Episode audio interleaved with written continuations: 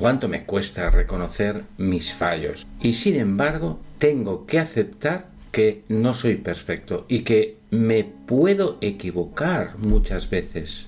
Mi camino como entrenador está lleno de errores. ¿Cómo reacciono ante estos errores?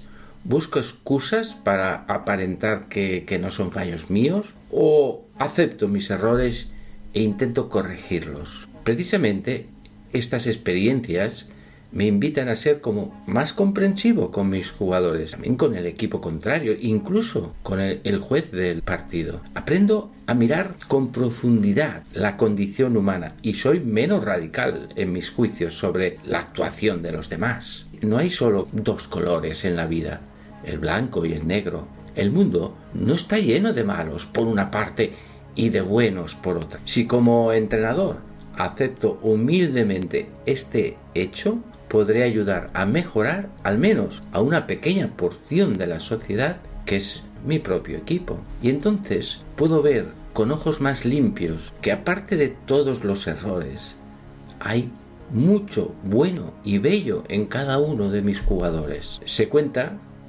que el responsable de un club de fútbol estaba hablando a un grupo de padres y elogiando a un entrenador de la entidad uno de los padres que estaba presente en esos momentos, con aire de sorpresa le comenta, pero ¿no sabe que el entrenador del que habla con tanta admiración es uno de sus peores enemigos que no pierde ocasión ¿eh? para criticarle? Sí, lo sé, respondió el coordinador, pero me pedisteis mi opinión de él, no la opinión que él tiene de mí soy consciente de que en el mundo del deporte me expongo fácilmente a la crítica y a la murmuración. Nos falta mucha humildad. Todos creen que saben de fútbol y, opinan con una gran ligereza sobre eh, cómo, cuándo, con quién. Cuando esas críticas las recibes tú, no te deben afectar. Sigue realizando un trabajo serio con tus jugadores. Hace mucho tiempo una persona que sabe mucho, pero que mucho sobre deporte y que además puedo considerar un gran amigo, vino a ver un partido de fútbol que dirigía yo. Me consideraba un entrenador en aquel entonces bueno y, reconocido en el mundo del fútbol base. Cuando terminé el partido estuvo hablando tranquilamente conmigo, pero muy en serio, de algunos temas de mi trabajo con el equipo. Me indicó claramente y con mucha suavidad todas aquellas cosas que yo hacía mal y que no me había dado cuenta todavía. Me hizo ver lo mal que estaba trabajando. Mi reacción delante de él fue la de un defenderme y buscar excusas para justificarme. Pero aquello había calado muy hondo en mí. Me invadió una sensación durísima de desánimo. ¿Tan mal lo hacía? Yo pensaba todo lo contrario, que estaba realizando una formidable dirección de equipo. Jamás olvidaré ese momento y siempre le estaré agradecido por su valentía al indicármelo. ¿Cuántas personas pensaban lo mismo que mi amigo y jamás me habían indicado nada al respecto. Cada vez que tienes la suerte de que te corrijan, debes verlo como, como una oportunidad. Es verdad, una oportunidad única para cambiar las cosas. Aquello que hasta ahora hacía mal, pues yo ahora puedo convertirlo en bueno. Simplemente se trata de aceptarlo y cambiar de actitud.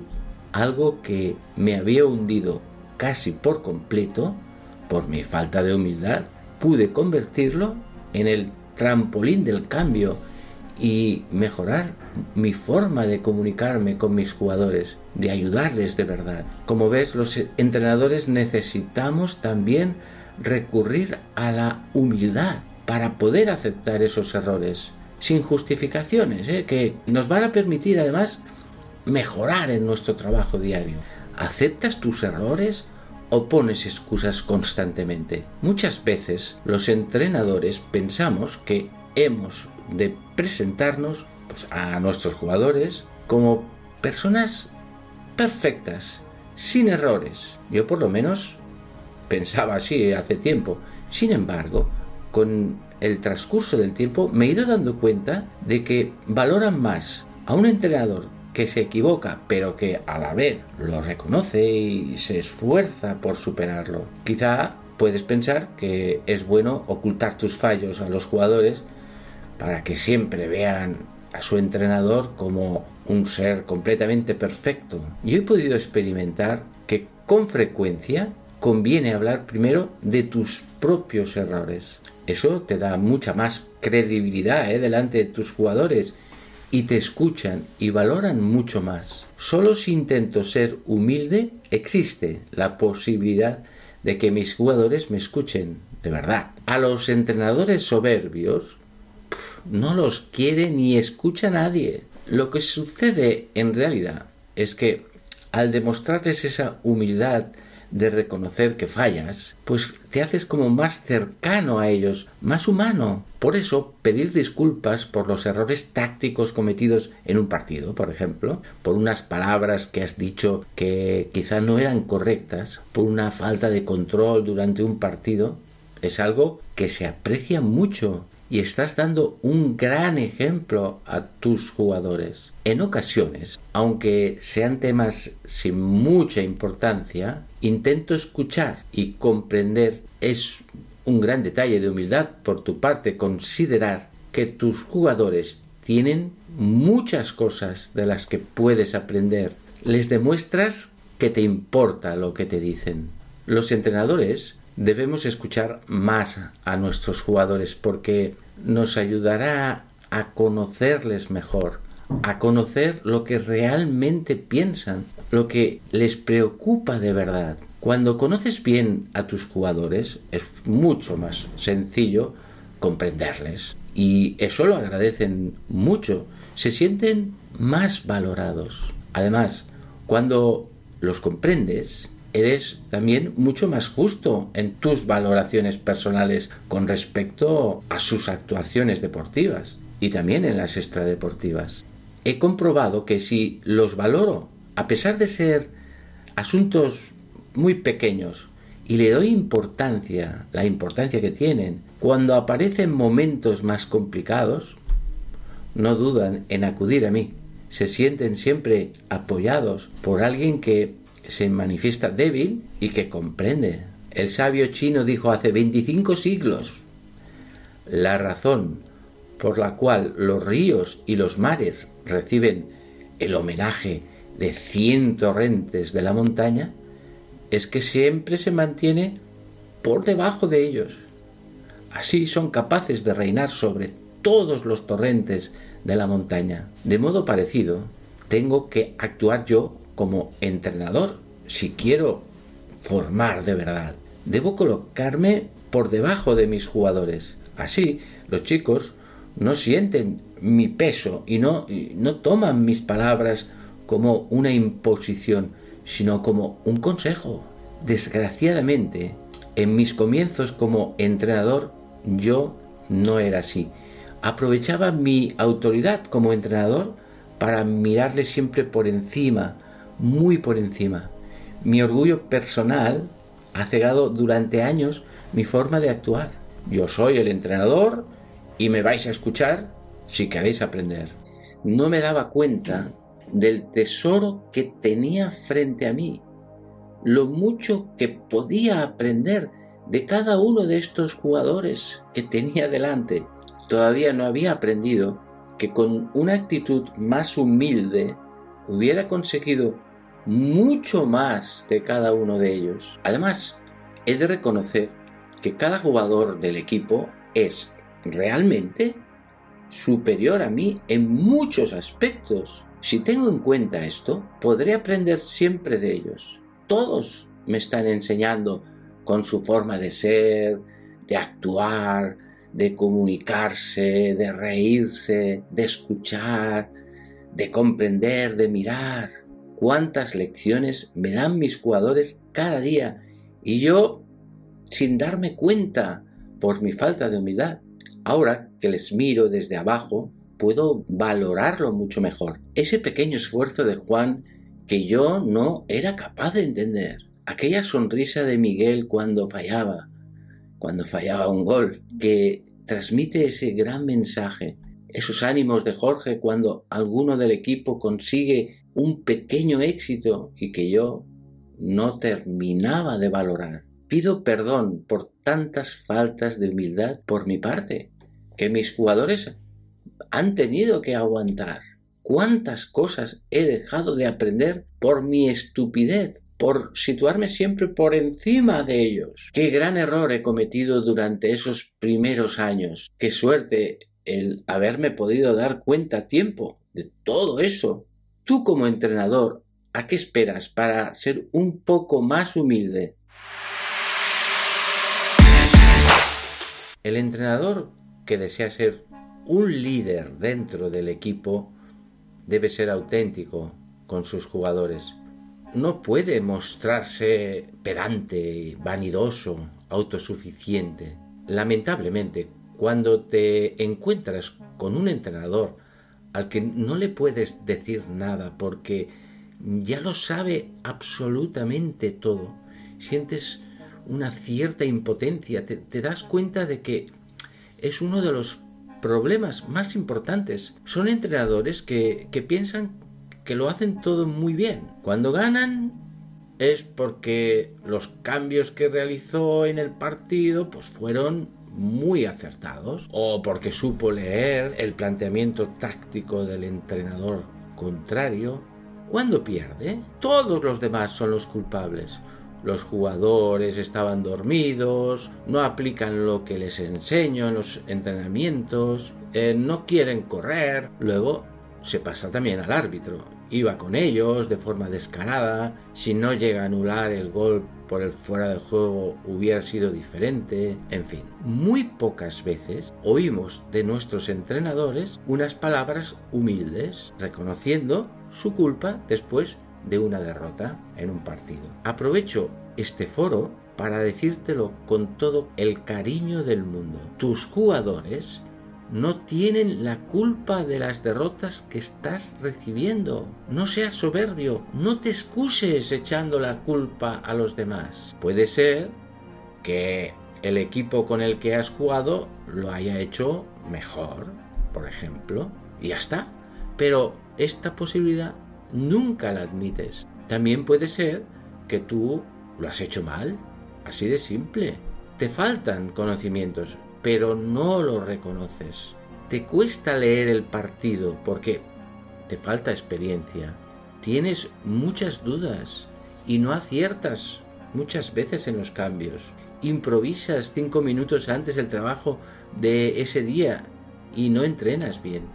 No te preocupas de tus jugadores, sus problemas, sus necesidades, porque no tienes tiempo para eso. Y podríamos seguir la lista de forma casi interminable. Es posible que esté ahí el problema. El problema del equipo es tu falta de humildad. Nada más. No pongas como excusas a tus jugadores porque ellos funcionan si tú funcionas. Ellos están dispuestos a darlo todo por ti, por su equipo. Pero tú no les arrastras no eres su líder, sino que eres todo lo contrario. ¿Y sabes por qué? Porque ser líder es más complicado, exige mucho esfuerzo y mucho sacrificio, y tú no estás dispuesto a esto. Buscas únicamente colocarte una nueva medallita y subir escalones que te lleven a la gloria, pero estás muy equivocado, porque al final todo esto no vale nada. Tu ego como entrenador puede establecer una muralla que te separe inconscientemente del equipo.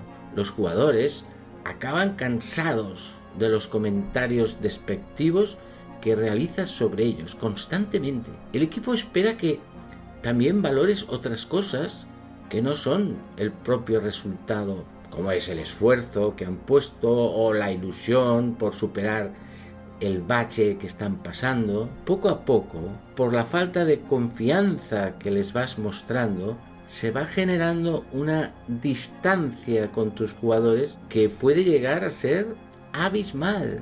Los entrenadores sabelo todos y arrogantes consiguen aburrir a sus jugadores. Qué pena da ver a tantos entrenadores que hablan y hablan. En realidad, están queriendo demostrar lo mucho que ellos saben. Les da igual que lo entiendan o no.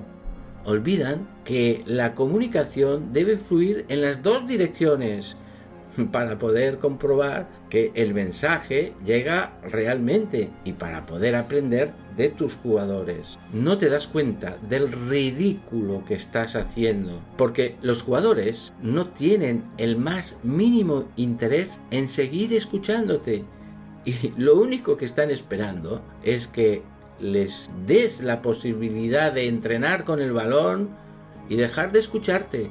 Sus oídos están completamente cerrados a tus peroratas que llegan a cansar de forma muy desagradable. Los jugadores procuran huir de ti en todo momento porque un entrenador arrogante es normalmente ¿eh? poco querido. Da gusto ver entrenadores que lo hacen bien en el campo, que dirigen bien a su equipo y que son capaces cuando hay un problema deportivo de realizar una consulta a una persona con más experiencia que él que les pueda ayudar a tomar una decisión complicada. No hay nadie que lo sepa todo. Dependemos unos de otros. La humildad no es más que el verdadero conocimiento de uno mismo. El entrenador líder es capaz de mostrarse tal como es sin máscaras de ningún tipo. Hasta ahora hemos hablado de la humildad del entrenador, pero también quiero dirigirme al jugador, porque es importante la humildad para crecer como futbolista. Sin duda alguna, la humildad es uno de esos valores esenciales que como deportista debes adquirir cuanto antes. Ser humilde implica tener una actitud permanente de querer aprender. Rechaza la idea de pensar que ya lo sabes todo, que eres el mejor, aunque quizá no te valoran lo suficiente. Eso te puede hacer mucho daño. No debes confundir la humildad con la debilidad. Muchas veces se identifica con el hecho de no ser intenso en los partidos, ¿no? Un deportista sin sangre, sin energía, blandito. Eso no es humildad. La humildad es lo opuesto a la soberbia. Y la soberbia es sentirse siempre como que estás a un nivel por encima de los demás. Lo peor que te puede pasar en un partido es que te sientas superior a tu rival y lo menosprecies. Si deseas crecer y ser un deportista humilde, siempre debes manifestar mucho respeto por el adversario, aunque los resultados demuestren la superioridad de tu equipo. Todo ser humano posee ciertas limitaciones y es bueno conocerlas. ¿Serías capaz de confeccionar ahora mismo una lista de tus limitaciones?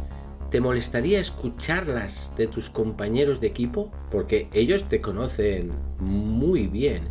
Imagínate que las escriben en un papel y te lo entregan. Estoy casi seguro que al leerlas no serías capaz de aceptarlas todas. Es algo normal, porque siempre nos imaginamos un poquito mejor de lo que realmente somos. Nos falta más humildad. Tener limitaciones es lo normal porque nadie, nadie somos perfectos. Se trata de reconocerlas, aceptarlas y poner los medios para reducirlo al máximo. De esta forma seremos cada día mejores deportistas y mejores personas. Eres capaz de recibir críticas y correcciones. Estas correcciones pueden venir de tus entrenadores, pero también de tus compañeros. Como hemos dicho antes, ellos son los que mejor te conocen. Sin embargo, nos suele molestar que nos digan nuestras limitaciones. Esto sería una manifestación de falta de humildad y evita la posibilidad de mejorar justo en los aspectos donde más necesitas cambiar. Si eres humilde, serás consciente que tienes debilidades. Por lo tanto, las correcciones que te hace un entrenador deben ser bienvenidas, ya que sabes en qué aspectos necesitas mejorar. A veces que un compañero te corrija algo, al estar al mismo nivel, puede costarte un poquito más aceptarlo. Nos puede venir a la cabeza. ¿qué me va a enseñar a mí si yo juego mucho mejor que él? Por ejemplo. Sin embargo, si eres humilde y aceptas su opinión como una sugerencia de alguien que te quiere ayudar, lo que consigues es aceptar tu limitación, con lo que puedes seguir creciendo en lugar de detenerte. Reconoces siempre la contribución de los demás. Nadie consigue logros por sí solo. Sobre todo se nota cuando ganas. Si al meter un gol lo único que haces es felicitarte a ti mismo en lugar de ir en busca del equipo, es porque eres poco humilde y no te das cuenta de que el gol lo ha metido todo el equipo y que sin su ayuda posiblemente no lo hubieras conseguido. Celebrar el gol con todo el equipo tiene una gran importancia. Es una señal de humildad. Y cuando pierdes, es poco elegante quejarte de que nadie lucha en el equipo, que siempre tienes que hacerlo todo tú, que a tus compañeros les da igual ganar que perder, son manifestaciones injustas y con falta de humildad. Muchas personas, cuando reciben un premio, luego tienen un tiempo para hablar y dar un pequeño discurso. En esos momentos te sientes como un campeón y puede existir el peligro de faltarte en algún momento humildad. Es precioso ver cómo en muchas ocasiones aprovechan ese discurso no para hablar de él y de su premio y de lo mucho que le ha costado conseguirlo.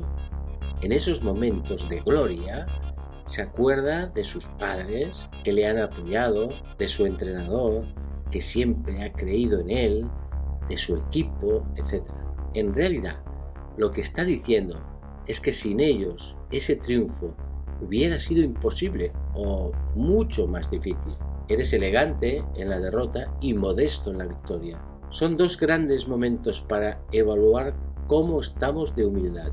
Cuando pierdes, debes reconocer el mérito de tus oponentes y felicitarlos por la victoria. Ya sé que cuesta mucho porque en esos momentos estás afectado, pero ¿quién ha dicho que ser humilde es sencillo?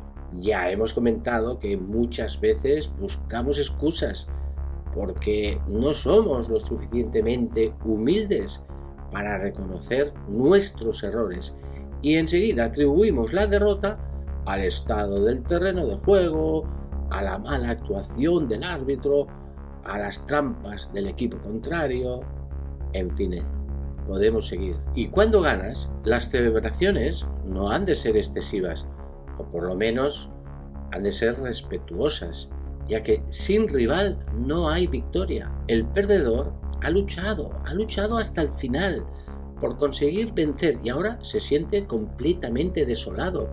Es un buen momento para aprender a respetar. Imagínate lo que sentirán por dentro. Piensa que esta vez has ganado tú, pero la próxima ocasión puede ser tú el perdedor. Y estoy seguro que agradecerás una celebración moderada y respetuosa. Valoras a tus entrenadores. Puede ocurrir que no te des cuenta de la labor que está realizando tu entrenador para conseguir que tú mejores día a día y consigas el máximo rendimiento deportivo. En esos momentos de gloria, piensa que tu entrenador siempre ha estado ahí. Analiza tu juego, te corrige con frecuencia, charla contigo para conocerte mejor, prepara sus sesiones pensando en ti y en cada uno de sus jugadores, se esfuerza por darte siempre buen ejemplo. Todo esto que hace el entrenador por ti puede pasarte desapercibido. Sin embargo, con el tiempo cada vez lo haces mejor y sin darte cuenta te conviertes en un buen jugador con mucha confianza en ti mismo. Parte importante de tu mejora se debe a tu entrenador. Crees que eres tú el que lo ha conseguido cuando en realidad no hubieras llegado tan alto sin el esfuerzo y la dedicación de tu entrenador. Sería una pena que no te dieras cuenta de esto. Debes mostrar gratitud al entrenador y a los responsables del equipo que trabajan con él para que mejores en la práctica deportiva. Sería una falta de humildad pensar que lo has conseguido con tu esfuerzo personal y nada más. El equipo alevín de una escuela de fútbol estaba jugando un partido donde se decidía el campeón de la liga. Sucedió un hecho que puede ayudarnos ahora a todos a reflexionar sobre las grandes posibilidades que ofrece este deporte para seguir aprendiendo. El equipo rival está empatado a puntos y se juega con esta escuela el campeonato de liga. El partido estaba muy animado, con ocasiones un lado en el otro. La escuela terminó metiendo el gol que por el momento le daba la victoria y el campeonato.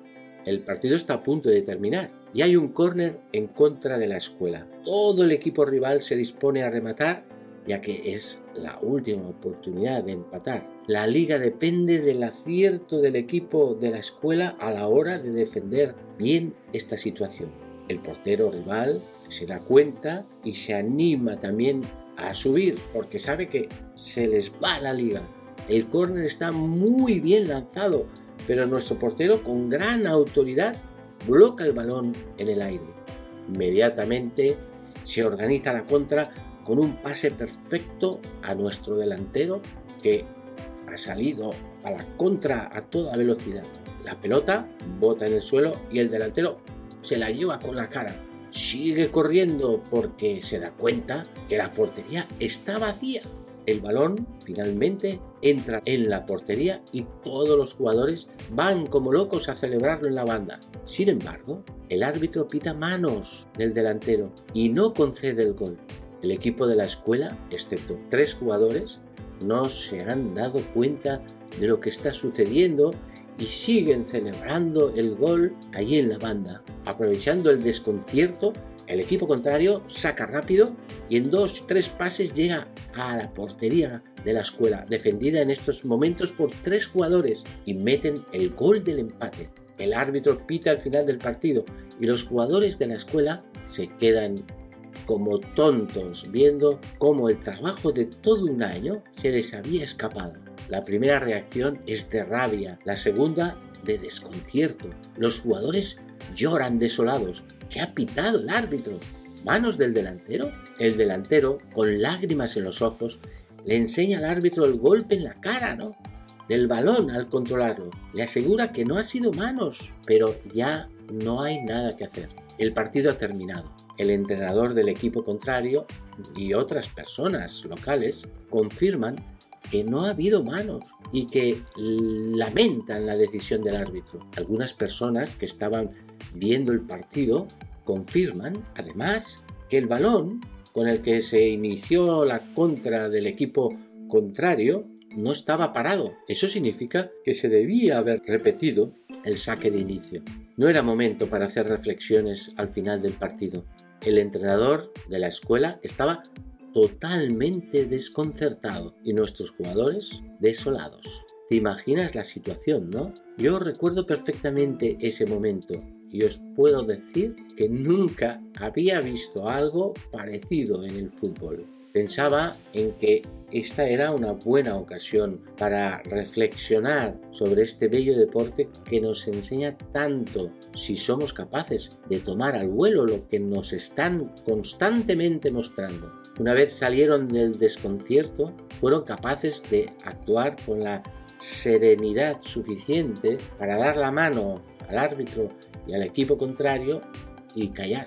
La procesión iba por dentro, pero pienso que fue un gran momento para demostrar su talla como deportistas. Quise aprovechar que había pasado ya unas horas para darle la vuelta a la situación. Los chicos estaban más tranquilos y pienso que era el momento de darles una visión distinta de lo que había ocurrido.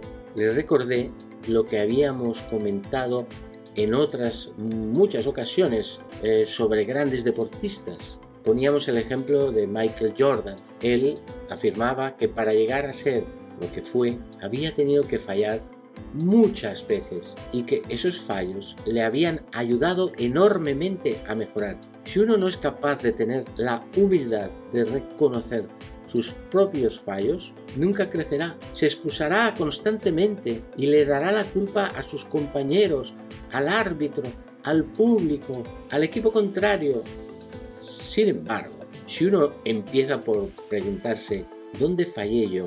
acaba aprendiendo y creciendo más que nadie, porque esos errores cometidos los he aceptado como míos y por lo tanto lo he podido analizar para procurar no repetirlo otra vez. Para eso hace falta mucha calidad humana.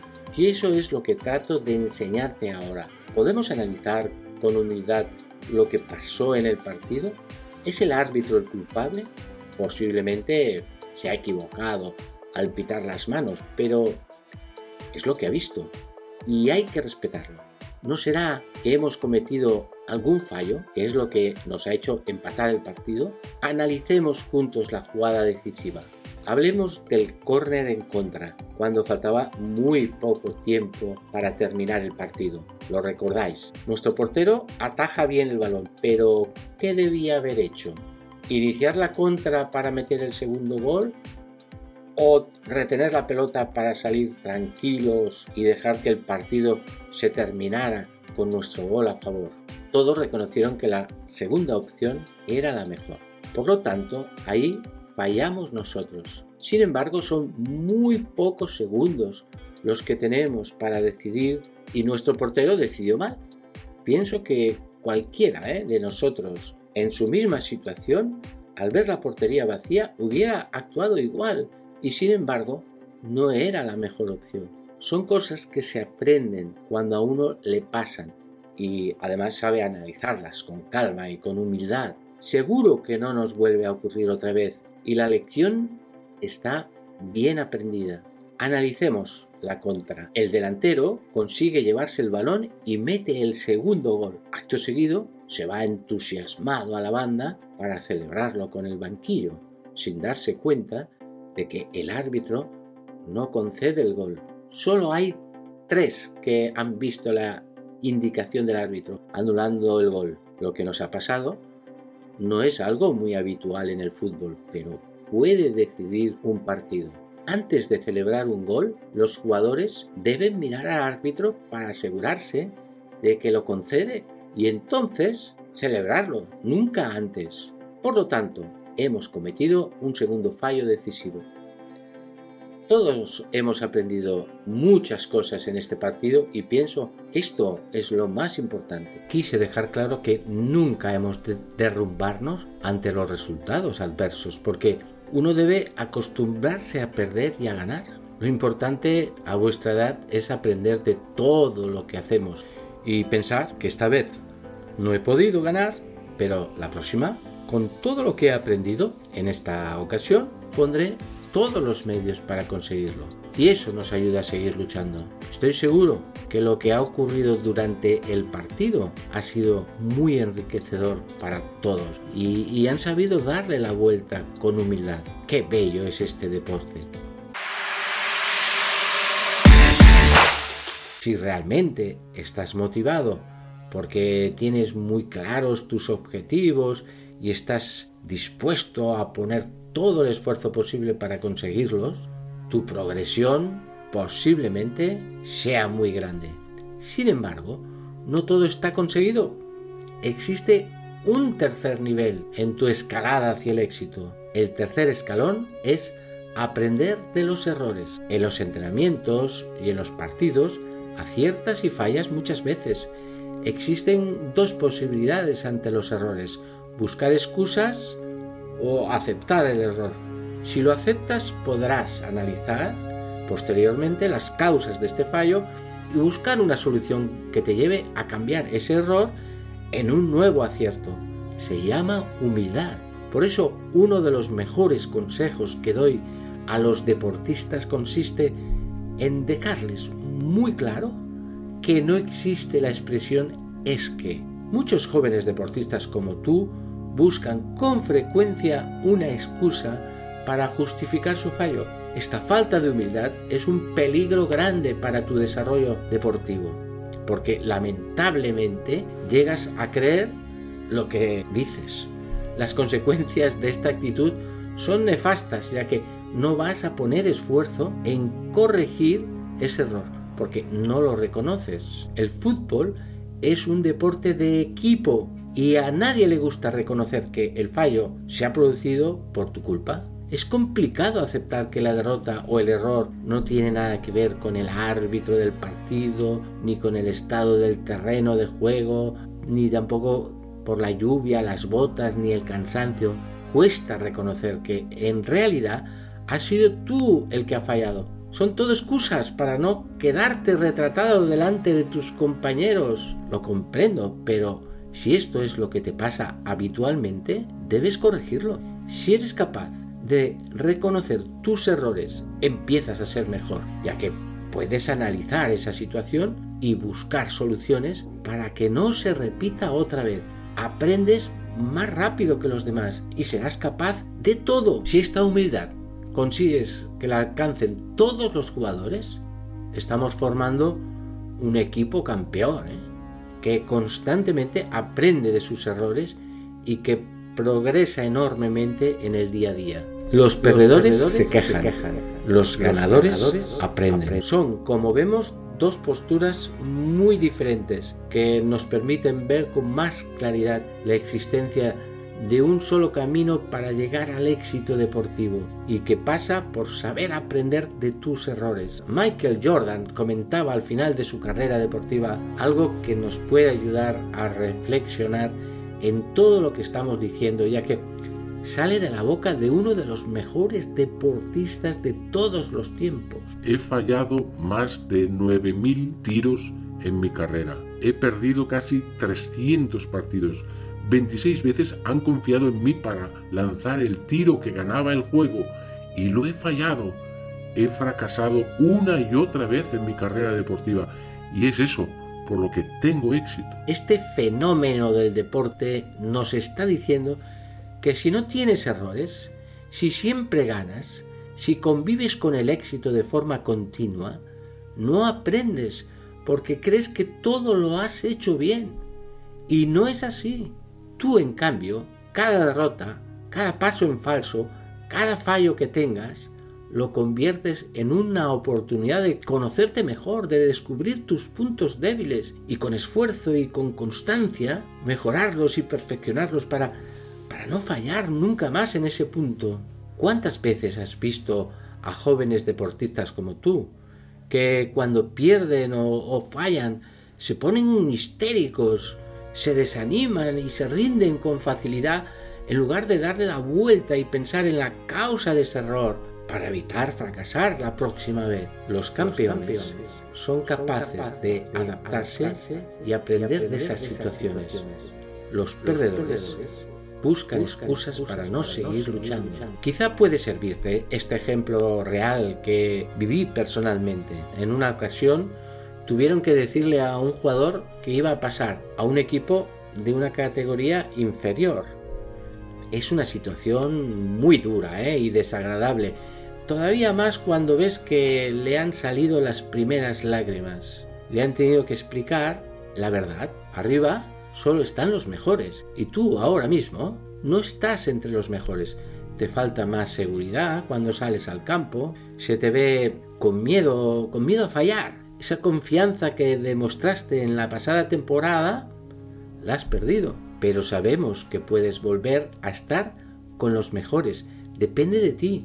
Recupera esa condición física que tenías. Dalo todo en cada entrenamiento y lidera el nuevo equipo donde vas a jugar. Verás que en poco tiempo estás otra vez arriba. Confiamos mucho en ti. La reacción del jugador fue en un principio negativa. Es normal porque se siente frustrado, empieza a pensar que no sirve para el fútbol y llega a comentar en cierto momento crítico en la idea de abandonar. Pero esto es de cobardes, de perdedores. Cada fracaso, cada paso atrás es una oportunidad para darle la vuelta a la situación y pensar en serio que esto no te va a ocurrir nunca más. Tu actitud debe ser diferente, mucho más humilde. Empieza reconociendo tus errores. Me he dormido, me he relajado, es lógico que no cuenten conmigo porque no estoy dando la talla. Voy a cambiar, voy a reaccionar, voy a prepararme para estar con los mejores otra vez y no pararé hasta conseguirlo. Esta, esta sí que es la reacción de un campeón. Esto es lo que hace que un deportista crezca y aprenda de verdad. Sin ese esfuerzo, sin esa motivación, sin esa fe en que uno puede hacerlo, es imposible mejorar y corregir los errores. Hay dos clases de deportistas. Los que buscan una excusa para poder fallar y los que buscan una solución para poder acertar. Para ganar hay que saber perder muchas veces. Una de las situaciones más duras para un futbolista que va perdiendo en un partido es justamente en el momento en que el árbitro pita el final. Unos ganan y otros pierden. El que gana está muy feliz, con una enorme autoestima, y el que pierde pues pasa por una situación muy desagradable que va desde el enfado, el disgusto o la decepción. Quiero demostraros hoy, ahora, ¿eh? que perder significa muchas veces ganar, pero para eso hace falta saber perder. Vengo de un gran torneo y quiero reproducirte la conversación que pude mantener con uno de los jugadores tras finalizar el campeonato. Pablo es muy buen jugador, tiene tan solo 11 años y su progresión está siendo excelente. Como es muy hablador y muy extrovertido, las conversaciones que tengo siempre con él no tienen desperdicio. Como me ha autorizado contarla, te la cuento al detalle. El torneo tiene una fase previa en la que te enfrentas a cinco equipos y si quedas primero de grupo, juegas la fase final contra equipos muy importantes de la Liga Nacional. El reto era grande y se formó un equipo de gran calidad para acudir a esta competición. Lamentablemente no consiguieron clasificarse y ese es el motivo de mi relato. Describirte qué es lo que piensa un niño de 11 años tras una derrota como esta. Y si te sirve, quiero explicarte cómo afrontar las derrotas en el fútbol formativo ha terminado el último partido con un empate que no nos permite clasificarnos. Los jugadores desolados saludan al equipo ganador. Caras largas, algunas lágrimas, lo normal ante una derrota. El entrenador les anima y les felicita por su gran actitud en todo el torneo. Bueno, ¿qué tal Pablo? ¿Cómo estás? Le digo con una sonrisa mientras le doy la mano para saludar. Pablo está agotado y sudoroso del partido, pero me sonríe y, me comenta algo que sale del corazón. Te puedes imaginar, estoy destrozado. Podíamos habernos clasificado. Nos ha faltado solo un gol. La verdad es que me siento un poco frustrado. Eh, Messi lleva cinco balones de oro siempre gana, o eso parece, y sin embargo yo tengo una oportunidad como esta y la he desperdiciado. Me siento como que no valgo. Entiendo pues que no es el momento para profundizar en el tema, pero como lo veo tan bajo de moral, intento animarle quitándole un poquito de importancia a la situación. Mientras caminamos por el césped del estadio, procuro darle un poco de autoestima, hay que perder para aprender a ganar. Pablo, tú sabes que lo más importante no es ganar, es dar lo mejor de ti mismo en todo momento. Y yo creo que tú lo has hecho a la perfección además. Tú puedes ser el verdadero vencedor de este torneo si no te das por vencido. Hay que perder para aprender a ganar. Tienes suerte, Pablo, porque los que han ganado se van pensando que, que, lo han hecho todo fenomenal. Y no es verdad, porque seguro que han tenido bastantes errores. Lo que pasa es que muchas veces la victoria los esconde. Sin embargo, con esta derrota, tú te das cuenta de que debes mejorar algunas cosas para poder ganar. Vas con ventaja. Pablo me mira mientras hace una mueca y, entiendo que así mira lo que le digo y, que, que, le ha llegado. Parece que tiene ganas de hablar y se detiene un momento para comentarme algo que yo no esperaba. Mira, antes de venir a este equipo tenía un entrenador que nos presionaba muchísimo nos dejaba claro que debíamos jugar y ganar. No había otra posibilidad. cuando no lo conseguíamos, las broncas eran brutales y jugábamos con mucho miedo. Ahora me encuentro con un entrenador que lo único que hace es darme ánimos. Y esto en el partido me ayuda mucho, mucho más que todas las broncas del mundo. Claro, Pablo, todos los que hemos practicado un deporte sabemos que salimos para ganar o perder. Hay que aceptar las dos cosas. El mejor no es el que siempre gana, sino el que sabe levantarse tras cada derrota y sigue y sigue luchando para intentar mejorar un poquito más. Ve a Pablo sonreír. Es un jugador muy inteligente y, entiende perfectamente lo que le quiero decir. Recuerdo que en ese equipo donde yo jugaba tenía compañeros que sus padres le daban dinero o regalos por gol marcado. Imagínate la presión que les metían. Si no ganas, no vales. Otra derrota. Jugamos bien, pero siempre perdemos. La verdad es que no ayuda nada esa actitud de los padres. Fue uno de los motivos por los que me vine a esta escuela. El ambiente entre los padres aquí es diferente y te sientes muy apoyado por ellos. Pablo, ¿recuerdas cuando llegaste al club el año pasado?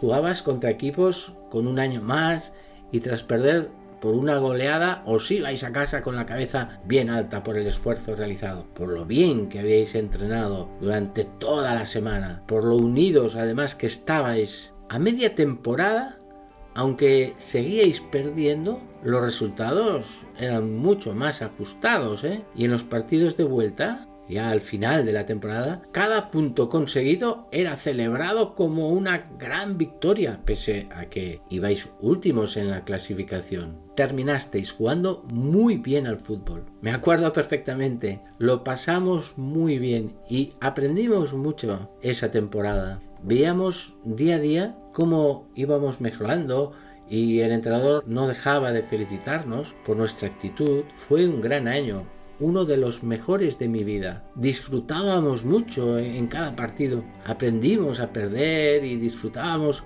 mucho con las pocas victorias conseguidas. Es lógico, Pablo, tenías un entrenador que sabía perfectamente que en ese momento tocaba formaros muy bien. Y eso era para él más importante que las victorias. Siempre os decía lo mismo, las victorias ya llegarán. Ahora lo que toca es aprender. Sí, Todavía tengo en mi memoria lo que nos comentaba. Jugamos un deporte. Es un juego. Al final del día, eso es todo lo que es. Esto no nos hace ni mejores ni peores que nadie. Al ganar un partido, no eres mejor.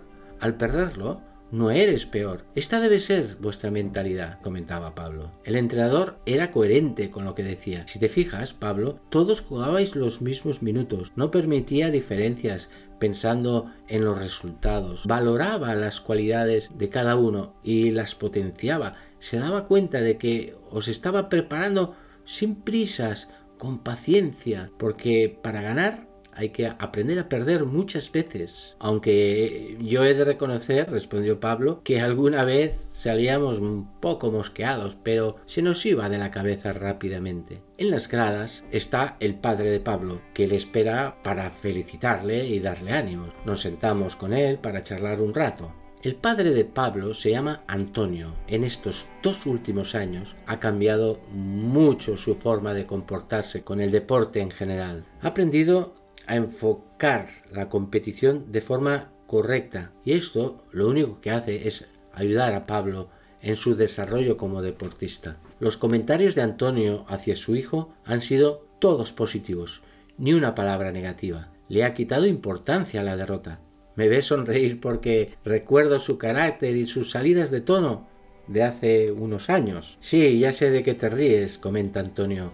Aprendí la lección muy pronto. Al principio no entendía lo que me insinuabas, pero acabé plenamente convencido de que era la mejor forma de ayudar a mi hijo. Pablo tenía verdadero horror a que finalizara el partido porque sabía que tras la derrota tú le esperabas para echarle una buena bronca. Te ponías como una moto.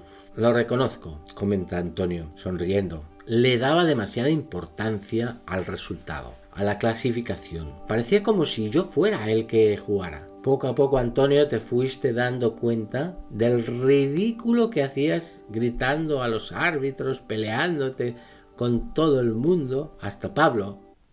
Pasaba vergüenza. Bueno, como nos estábamos poniendo muy tiernos, decidí cambiar de tema rápidamente. Pablo, ¿qué os ha dicho el entrenador antes del torneo? Siento curiosidad. Pablo, intentando recordar sus palabras, fija su mirada en el campo y cerrando los ojos me comenta, nos ha dicho solo dos cosas, porque no es de muchas palabras. Ha comentado que no podemos empezar un partido pensando que vamos a perder. Hay que salir convencidos de ganarlo, con confianza. No importa que veamos al adversario más fuerte, no podemos rendirnos antes de empezar. Veo que se te ha quedado muy grabado. Y lo segundo, ¿qué os dijo? Lo segundo ya lo habíamos oído alguna vez, pero nos lo ha querido recordar. Si no nos clasificamos en este torneo, no quiero que nadie ponga ninguna excusa. Nadie tiene la culpa, ni el árbitro, ni el campo, ni las faltas del rival. La próxima vez les venceremos. Pensad que hemos llegado hasta aquí haciendo muchas cosas muy bien hechas. Felicitemos a los campeones. A esto yo le llamo humildad. Me despedí de esta gran familia muy satisfecho por la conversación mantenida. Espero que pueda servirte para que puedas tomar decisiones. Hasta aquí hemos tratado sobre la humildad del entrenador y por otro lado la del deportista. Pero no quiero olvidarme de la figura de los padres que tienen un hijo que practica fútbol. También él debe dar un buen ejemplo de humildad en todas las situaciones de este deporte. Quiero contaros un pequeño suceso que habla muy bien de los padres y de la postura que hemos de tomar ante diferentes situaciones en las que podemos equivocarnos.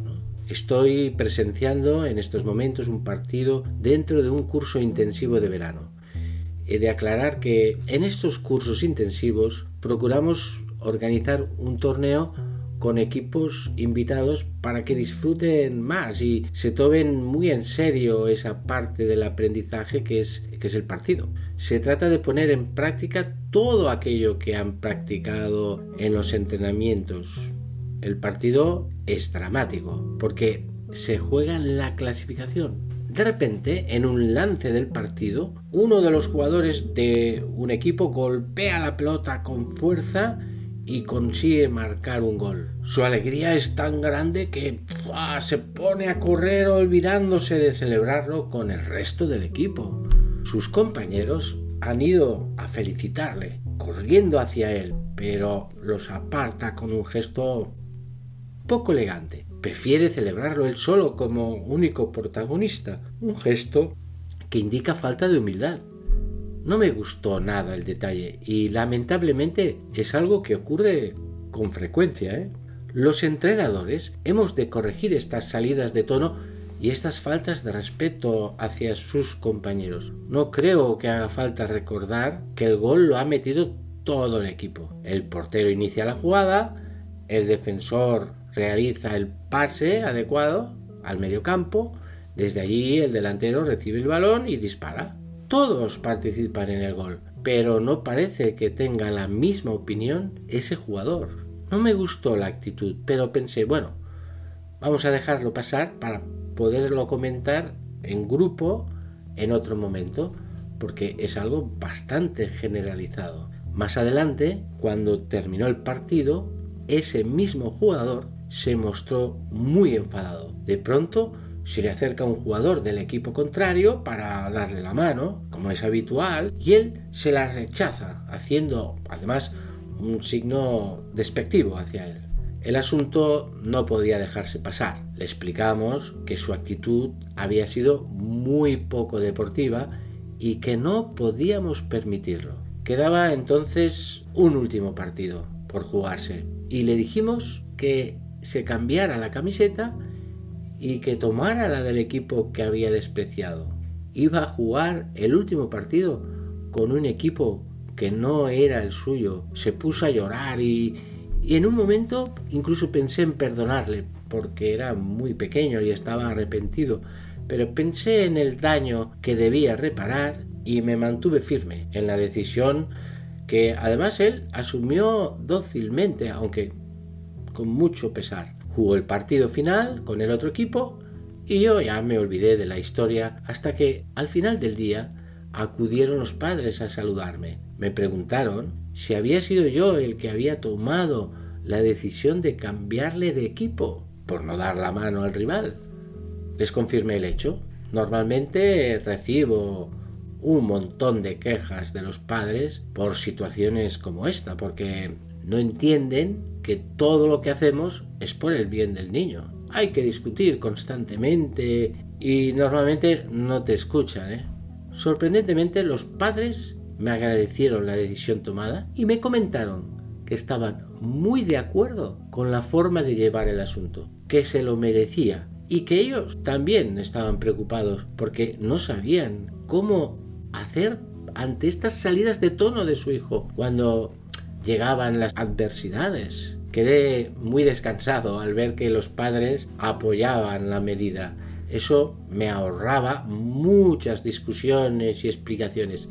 Les felicité por ser conscientes que lo que necesita el niño es ayudarle a cambiar esa actitud. Si estamos entrenados desde pequeños para aceptar y luchar ante las adversidades con deportividad de mayores, cuando aparezcan los problemas, estaremos muy preparados para combatirlos de igual modo. Esto es lo más bonito del deporte, lo mucho que nos puede formar si lo enfocamos bien.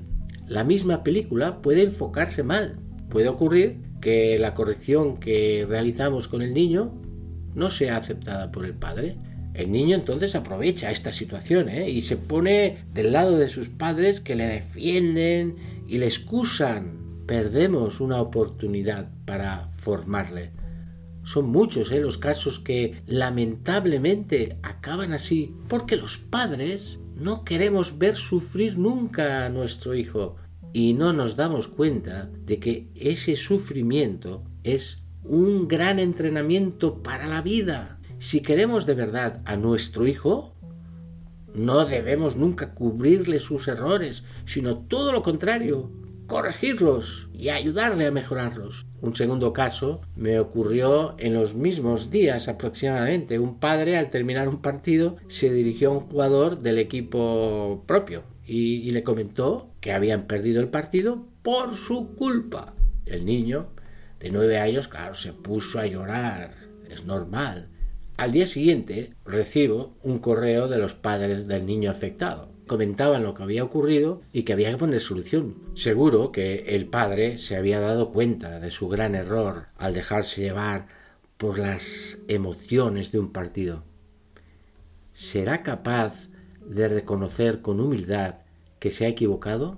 Hablé con él y me reconoció que efectivamente había dicho eso al niño, pero que, que ya está, ¿eh? que, que no había pasado de allí, como justificándose y, quitándole importancia al asunto. Lo que para él era algo normal, a nosotros nos parecía algo muy grave y había que frenarlo cuanto antes. Le comentamos que su hijo no iba a poder jugar el siguiente partido debido al comportamiento suyo como padre. Además debía pedir disculpas al niño afectado y a sus padres. Este es otro momento difícil para el padre. Reconocer que lo has hecho mal es la primera parte, pero pedir disculpas es un gran ejercicio de humildad personal que cuesta mucho realizarlo, pero que es completamente necesario. El padre aceptó nuestra indicación y pidió disculpas al niño y a los padres. Permitimos que su hijo jugara. Además, los padres del niño afectado tuvieron el detalle de venir a pedirlo como os podíais imaginar, el comportamiento del padre fue muy diferente en este último partido. No nos damos cuenta del daño que hacemos al meternos tanto en el fútbol de nuestros hijos. Hace muy pocos días un padre me escribió desde Argentina para preguntarme qué podía hacer porque su hijo estaba perdiendo la ilusión por jugar al fútbol. Por lo que me contaba, intuía que las causas de esta pérdida de interés estaba principalmente centrada en la figura del padre. Le tuve que decir las cosas muy claras. La culpa de todo la tienes tú. Cuando cambies tu actitud, cuando seas solamente padre de tu hijo y no le hables para nada de fútbol, tu hijo volverá a ser el de antes. El padre me lo agradeció, reconoció que estaba obsesionado con su hijo y que eso le podía estar haciendo daño, pero no con mala intención y, además sin darse cuenta. Pienso que todas estas reflexiones pueden ayudarte a orientar un poco más tu comportamiento y tu actitud ante el deporte de tu hijo. Me encantaría poder recibir más casos parecidos para poderlos comentar entre todos en un próximo vídeo. Puede ser muy interesante y enriquecedor para todos. Para un deportista, los errores y las derrotas son motivo de aprendizaje siempre. Los buenos deportistas son aquellos que aprenden de sus errores y no vuelven a cometerlos una segunda vez, porque tienen el hábito de analizarlos y corregirlos inmediatamente. El fútbol formativo debe descubrir el gran valor que tiene ese tesoro que se llama error. Muchas veces no somos capaces de ver sus múltiples ventajas. La cultura dentro del fútbol base, que consiste en ganar como sea, está privando a nuestros hijos de un aprendizaje muy enriquecedor. Sí, efectivamente, ese tesoro se llama error. El error me ayuda a avanzar si soy capaz de detectarlo, corregirlo y aprenderlo para convertirlo en la siguiente actuación en un acierto. Solemos medir la calidad por las victorias conseguidas. El que gana es el que va por el buen camino y nos olvidamos del que pierde no nos damos cuenta que el trayecto del joven deportista es muy largo y, posiblemente el que estaba perdiendo puede llegar al final mejor preparado que el que iba ganando. Tengo un equipo de fútbol que lo gana todo. No tienes más que ver la cara de satisfacción de los padres y el orgullo de los chicos. Van a los entrenamientos con un aire de campeones que me llega a preocupar uno puede llegar a pensar que a sus 10 años ya han alcanzado la cima, cuando no han hecho más que comenzar. ¿Qué está pasando con este equipo? Analizando con objetividad, te das cuenta de que sus jugadores poseen un nivel muy alto, más alto que la media de los otros equipos con los que juega. Y el resultado es humillante en cada partido ganan por goleada sin necesidad de esfuerzo. ¿Es esta la mejor situación para un aprendizaje? En mi opinión, es lo peor que les puede pasar si lo que realmente quieren es aprender. Para ellos no existe la sensación del error y esto es un problema grande. Ganar por encima de todo. Ganar es el único objetivo que persiguen algunos clubes. Hablan de formación, pero en realidad no importa si aprenden o no. Lo que hay que hacer es ganar. Si ganas, es que hace las cosas bien. Y si pierdes, es que lo haces mal. Y esto en el fútbol formativo no es así. Pero volvamos a la historia de este equipo ganador. En una ocasión, charlando con los padres del equipo, se me ocurrió decirles que esperaba pronto una derrota. Ellos me miraron alucinados, comentando que eso no lo entendían. ¿Cómo puedo desearle una derrota? ¿Qué pasará? Respondía yo cuando el equipo empiece a perder. No ha cambiado el entrenador, ni los entrenamientos, ni los jugadores. Empezarán las quejas, las excusas, las críticas a tal persona. Estos chicos no están aprendiendo nada este año porque aparentemente no existen dificultades, no existen errores, todo marcha a la perfección y si avanzan es muy poco. Cuando un equipo gana, tiene el peligro de que sus jugadores se olviden rápidamente de sus errores. ¿Para qué voy a cambiar? Si con lo que yo ya hago, ganamos fácilmente. ¿Para qué me voy a esforzar más? Si esto ya es suficiente. Somos muy buenos. No nos gana nadie. En la misma entidad hay un equipo con jugadores de muchísima calidad que participan en la liga más complicada del mundo, que llevan muchos partidos sin ganar. Hay algo o muchas cosas que no funcionan. El equipo técnico y los propios jugadores analizan día a día sus errores, reflexionan y ponen todo su esfuerzo por mejorar en los entrenamientos aquellos aspectos que, que van detectando.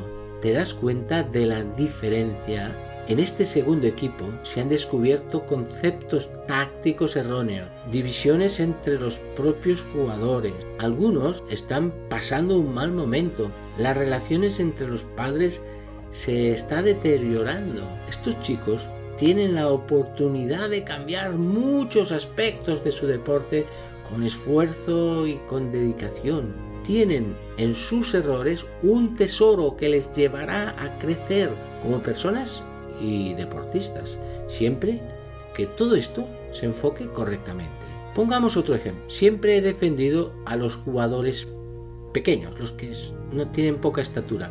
Sabemos que en el fútbol base, si quieres ganar, el primer factor para la elección de jugadores es su talla física y su corpulencia. Los entrenadores que buscan solo ganar, cuando se presenta un jugador enorme, se les abren los ojos y ya no dudan en incorporarlos, como sea, a su equipo. ¿eh? Los jugadores pequeños son mal vistos porque les falta fuerza para disparar, son derribados con mucha facilidad y, y no pueden vencer en el juego por alto. La fuerza y la potencia de los jugadores corpulentos marcan la preferencia en las competiciones de fútbol base y también en el profesional. En realidad, estos jugadores más pequeños juegan con ventaja porque el camino es muy largo y mientras ascienden por esa ruta van analizando la razón por la que han perdido ese balón y corrigen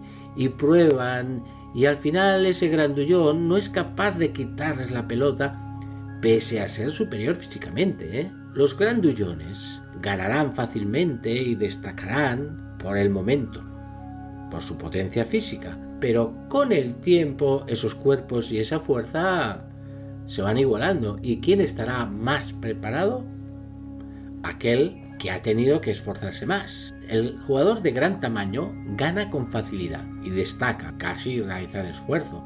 Lanza desde lejos con mucha potencia, desplaza a sus rivales con un pequeño contacto, llega a todos los balones con un par de zancadas, son jugadores que tienen la desgracia de no poder crecer tanto como los pequeños, porque no han tenido que esforzarse, no tienen errores aparentemente porque su situación es muy ventajosa. El jugador pequeño debe enfrentarse a dificultades grandes para desbordar a un jugador más rápido que él y esto le va capacitando para conseguirlo mediante una buena colocación en el campo. Tiene que realizar un esfuerzo muy grande para no perder el balón ante un adversario que le dobla en fuerza y esta situación hace que aprenda a dominar algunos secretos de la protección de balón que le servirán en el futuro. No podrá lanzar la pelota con tanta potencia y tendrá que mejorar su precisión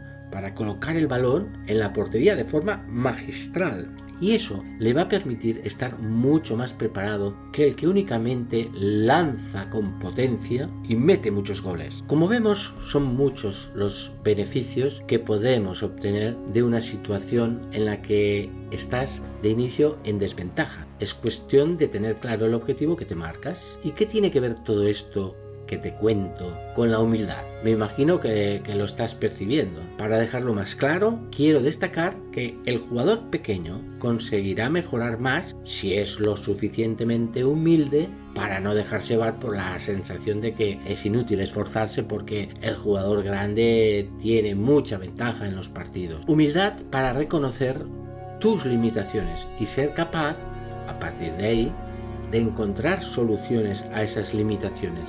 A eso me refería yo. Pero entonces, ¿hemos de despreciar a los jugadores grandes porque no pueden mejorar? No. Precisamente el jugador grande, si es humilde y reconoce que su ventaja le perjudica, si es capaz de ver que supera a los rivales por pura fuerza física y que eso no le permite mejorar, está en un buen camino. Procurará reforzar aquellos aspectos que no domina, aunque ahora no le hagan falta para conseguir la victoria. Sabe que más adelante las fuerzas se igualarán y que necesita estar bien preparado para cuando llegue ese momento. Si se relaja porque se ve superior, está perdido. Desde hace unos años decidimos colocar a los prebenjamines en una categoría superior, en la categoría benjamines, porque en su propia categoría ganaban fácilmente y podíamos decir que iba a ser un año perdido para su formación por los motivos que acabamos de comentar. He de aclarar que los que buscan ganar ni por asomo ¿eh? se les ocurre esa posibilidad. Los padres de estos prebenjamines empezaron un poco molestos por la situación, ya que la diferencia de tamaño en estas edades es muy llamativa. Son partidos en los que ves a nuestros pequeños jugadores bien colocados, moviendo el balón de un lado a otro intentando jugar al fútbol frente a unos gigantes, algunos dos años mayores que ellos, que les superan en fuerza y tamaño. Preferíamos esta situación a la de mantenerlos en su categoría y ganar todos los partidos con facilidad, sin aprender absolutamente nada. Poco a poco, los padres fueron entendiendo que el resultado no importaba tanto, ya que no tiene comparación lo mucho que este año pueden aprender. Salen curtidos y salen preparados para jugar el siguiente año contra equipos de su misma edad y parece que vuelan. Un error es una nueva oportunidad para volver a intentarlo con más conocimientos que la primera vez. Hemos analizado la humildad en el deporte desde muchos puntos de vista diferentes y nos damos cuenta de lo importante que es para la formación de nuestros deportistas. Pienso que ha valido la pena el esfuerzo.